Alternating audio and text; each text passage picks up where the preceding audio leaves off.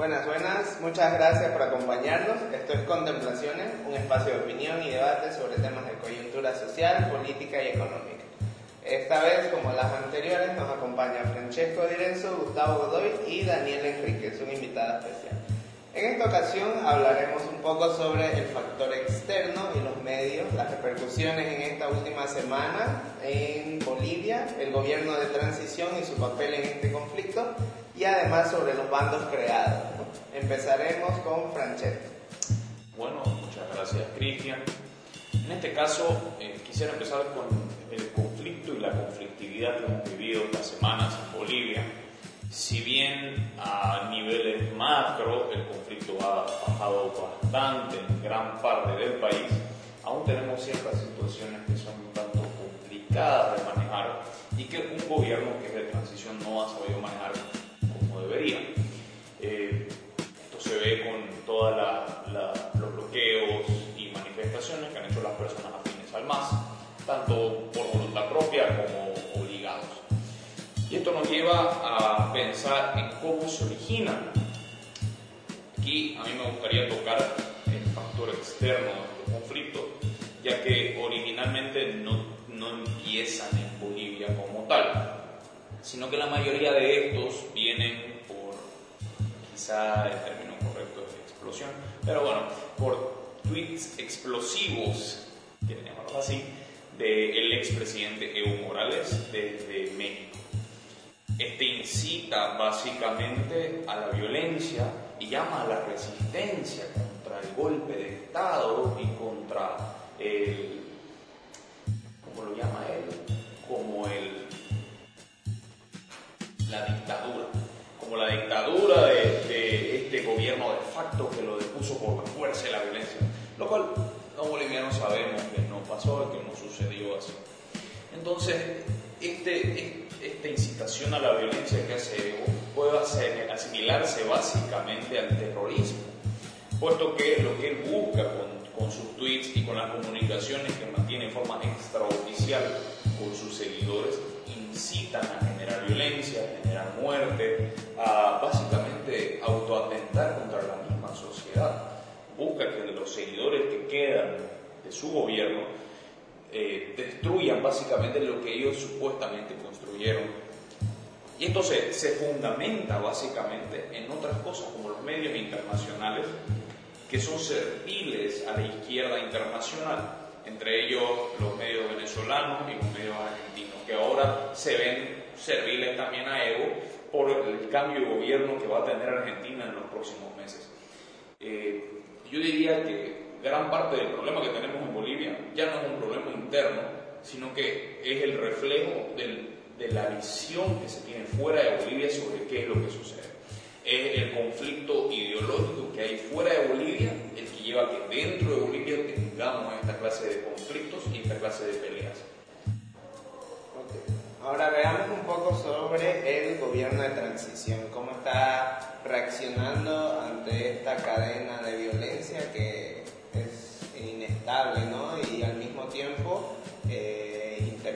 todo el tiempo. ¿no? Gustavo.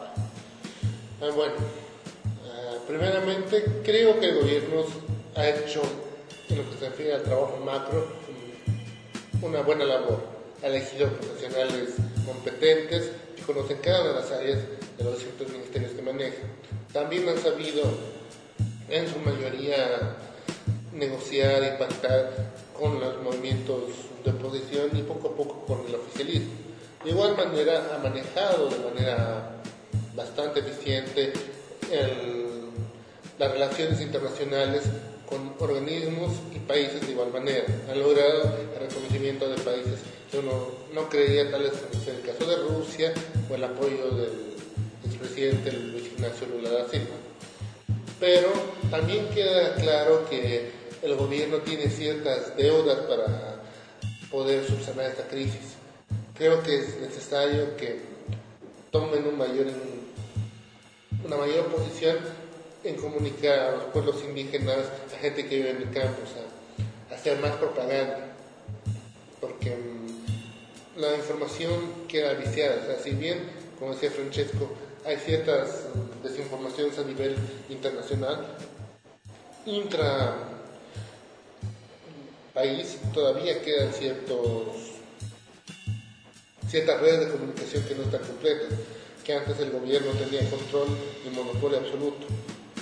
Es necesario entender que mucha gente que vive en el campo no ve redes sociales, que tiene información viciada básicamente desde sus dirigentes, que la mayoría son afines al movimiento socialismo, los cuales muchas veces amenazan a estas personas con supuestos actos que les va a cometer el gobierno si no pelean en contra de este, o amenazan de manera directa diciéndoles que si no forman parte de las protestas les van a quitar o les van a prohibir de ciertas de ciertos bienes o derechos que ellos merecen y poseen. Por otro lado, ah, también es necesario que el gobierno tome en cuenta un mejor manejo de los militares. Últimamente se ve como la prensa internacional hace hincapié sobre todo en esto porque dicen que se está extralimitando el uso de esto, lo cual es parcialmente cierto. Habría que hacer un, un uso más estratégico. Sin embargo, finalmente también creo que es necesario que el gobierno se aboque únicamente al tema que compete, a llamar a nuevas elecciones, dejar de meterse en temas de ver si cierto medio de prensa es correcto no la forma en la cual se opina acerca del gobierno, de si ver de cierta embajada o consulado es afín o no a un gobierno o a otro. O este no es un momento para ver eso. Eso será tarea del gobierno que venga a posteriori. Ahora siento que es intromisión que no le compete a este gobierno como dije, debe aplicarse únicamente a llamar a nuevas elecciones y a pactar con todos los movimientos que sean necesarios para que esta se lleven a cabo lo más pronto posible. Creo que deberíamos dejar en claro también que dentro de este conflicto se han generado una cierta cadena de bandos, por así decirlo, ¿no? Esta lucha de partes. Y sería bueno diferenciar, ¿no? Es un tema que nos va a tocar Daniel. Bueno, un saludo a todos los que nos están escuchando y aquí un saludo a Cristian ya por invitarme. Eh, bueno, surge una pregunta interesante, ¿no? Después de ver toda la conflictividad y sobre todo en redes sociales, un tanto, unas reflexiones un tanto apresuradas sobre si el MAS en sí es terrorista y si las muertes están justificadas o no. Eh, creo que independientemente de la respuesta a esas dos preguntas, lo que sí se puede decir es que las muertes per se hacen daño. Y no solo a la persona que falleció, sino a las redes en las que están insertas esas personas, ¿no? Padres, familia, eh, todas aquellas personas conectadas que no necesariamente están vinculadas al MAS. Y es un daño hecho, ¿no? Y resulta un poco conflictivo en cómo vamos a llamar al país si eh, se sigue haciendo daño, ¿no? ¿Cómo vamos a llamar a, hacer, a pacificar el país? Si con estas muertes puede que se provoque más dolor, puede que incluso haya ese revanchismo de ese lado, ese, ese beneficio del revanchismo que el más, eh, la dirigencia del MAS trata de usar para seguir movilizando a la gente. Por ello, o sea, antes de generalizar la idea de que todo el MAS es terrorista, cabría hacer el ejercicio de diferenciar ¿no? entre toda la gente que compone ese movimiento, eh, diferenciar lo que es la dirigencia, que desde afuera, encabezada por Evo Morales o aquí, trata de empantanar o llamar a la violencia, y evitando que la gente se desmovilice y que el, país se pacifique a través de unas nuevas elecciones. Eh, también a la gente que es vándala, que de plano, o sea, no, no es tan masista, sino que va y aprovecha la situación, hace saqueos, comete crímenes, es una parte muy importante. Es otra persona igual hacen bastante años son aquellos agentes externos que no sabemos de dónde vienen, si son cubanos o venezolanos, que mueven a la gente, que incluso pueden entrenarla, que han eh, eh, enseñado a los medios para que hagan los, eh, hagan los explosivos, como tumbaron el muro en Sencatra, por ejemplo, eso fue un dinamitazo muy planificado. Eh, luego también tenemos a, la gente de izquierda, ¿no? de afuera y de adentro, que justifica eh, las acciones de los partidarios del MAS. Eh, de afuera de una manera así totalmente alejada de la realidad y que muchas veces nos incomoda. y aquí adentro, ¿no? Que siguen diciendo que es golpe y pasan o desinforman a la gente, ¿no? Sobre cómo fue el proceso. Bueno, eh, aparte de, esa, de, esos, de esos actores mencionados, hay una gran masa que es la base genuina del MAS, ¿no? Esta gente, esas redes que que creen genuinamente en el proyecto político que ha representado el MAS, ¿no? que de una u otra forma han sido beneficiarias de ello a través de los muchos programas que el gobierno ha tenido. Hay gente que creía en, en, la, en el proyecto de Evo y Álvaro García Linera, si es que lo tenían como tal. Y bueno, trabajando sobre esa gente, o sea, ¿qué hacemos con esa gente? Esa gente que de verdad tenía fe en dicho proyecto. Obviamente sacar a la policía y al ejército para pacificar tal vez no sea lo mejor para esa gente, porque si precisamente se provocan muerte, si el que viene a decirte, mira, desmovilizate, calmate, es alguien uniformado, con una, un fal a la espalda, eh, la reacción que tengas no va a ser la mejor. Entonces, con todo este más fraccionado, eh, cabe preguntarse, ¿no? ¿Cómo vamos a llamar a la pacificación del país y a trabajar con esta gente que de verdad cree genuinamente en el MAS? ¿Cómo vamos a convencerla para que todo esto, todo el proceso que se ha llevado a cambio, eh, todo el proceso que se ha llevado a cabo, perdón, este, es, legítimo de que, de que Evo, de que Evo y todo, todo el gobierno ha ha cometido ciertos errores y ha cometido flagrantes crímenes contra el proceso eleccionario y contra la propia constitución. ¿Qué hacemos con esa gente para volver a tomar el proyecto ¿no? de armar Bolivia, de armar esto como país? Es, una interrogante que, que todavía no, no, puedo responderla, no sé si aquí igual tiene algunas ideas, pero creo que es un proyecto que tenemos que eh, tomar eh, de la mano cada uno de nosotros, ¿no? Eh, de reconstruir un nuevo discurso. No que nos une en sí, no, no, no queremos eh, sonar un poco fascistas, sino un discurso que, precisamente acepte la, pluralidad de la gente y la llame a tener comportamientos más democráticos en vez de forzar la unidad y que nos unamos unos contra los otros.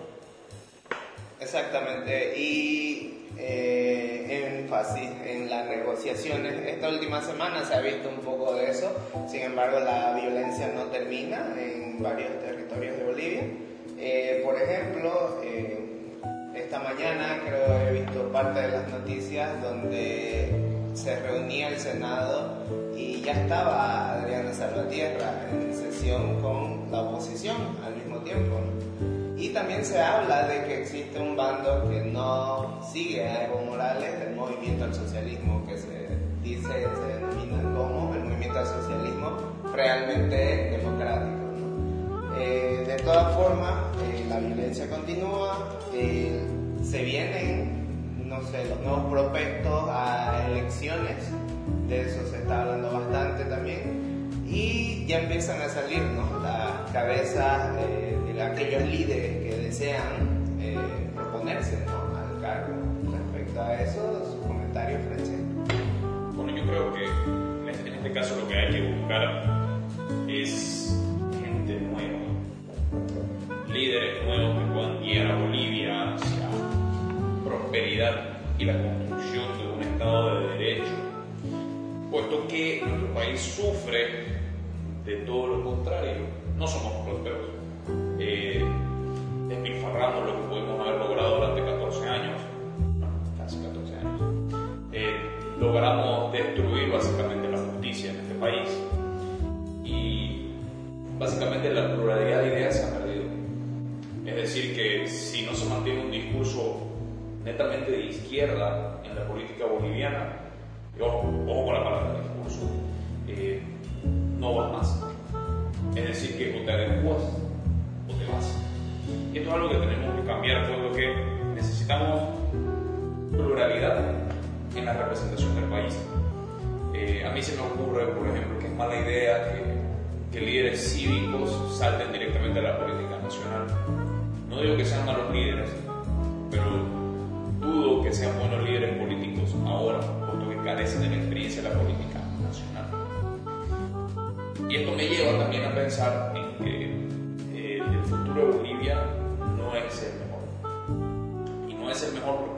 carecemos primero de la pluralidad de ideas, los líderes que van a aparecer van a mantener el discurso de izquierda que ya teníamos, o lo menos una forma light, democrática, democrática entre comillas, de hecho. Y básicamente vamos a tratar de mantener la fórmula económica que ya teníamos, que demostró ser un desastre.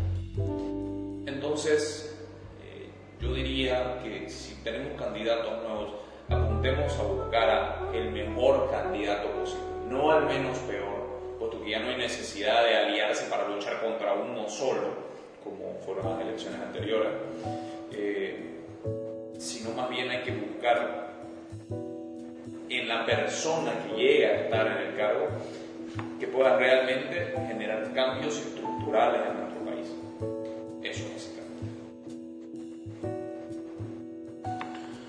Bueno, de mi parte, si bien creo que es necesario un nuevo liderazgo, como decía Francesco, también siento que al menos en el corto plazo, a nivel nacional, lo que se debería hacer es tomar liderazgos antiguos, de los que quedan, y tomarlos como algo transitorio. Lo que se tiene que buscar es que el aparato estatal, los ministerios, el sistema judicial se saneen, que se encuentren personas aptas, competentes y que conozcan el tema y de las distintas áreas que manejen el aparato estatal.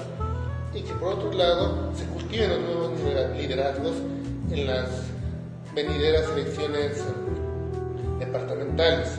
Ahí tienen que empezar a surgir los nuevos líderes, los nuevos proyectos que puedan ayudar dentro de cinco años a generar una mayor pluralidad de voces en el escenario nacional boliviano. Se tienen que romper los pactos partidarios que habían antes del MAS y tienen que surgir eso, más gobiernos de Bolivia, no un candidato que venga por el oriente, un candidato que venga por el occidente, un candidato que venga por el sur, por el norte, sino es un proyecto nacional. Ya, em, en ese sentido, ¿no? de lo que nos puede esperar para las próximas elecciones, eh, creo que ahora más que nunca corresponde a los distintos sectores de la ciudadanía distintas propuestas, tanto ideológicas como económicas y políticas, eh, hacerse presentes. ¿no?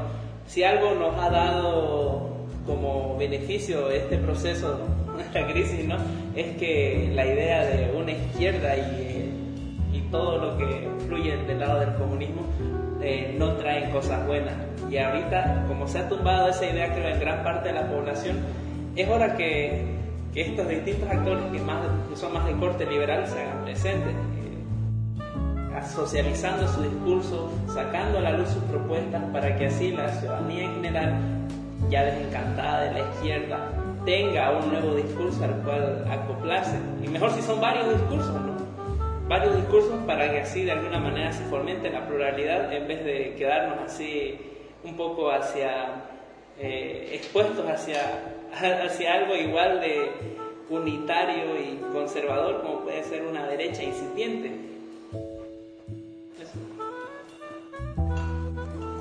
Con eso llegamos a la conclusión del análisis de la temática para hoy día. Eh, como siempre, agreguen y síganos en YouTube, Spotify y Anchor. Cada semana proponemos nuevas temáticas y esperemos poder continuar con nuevos invitados. Muchas gracias.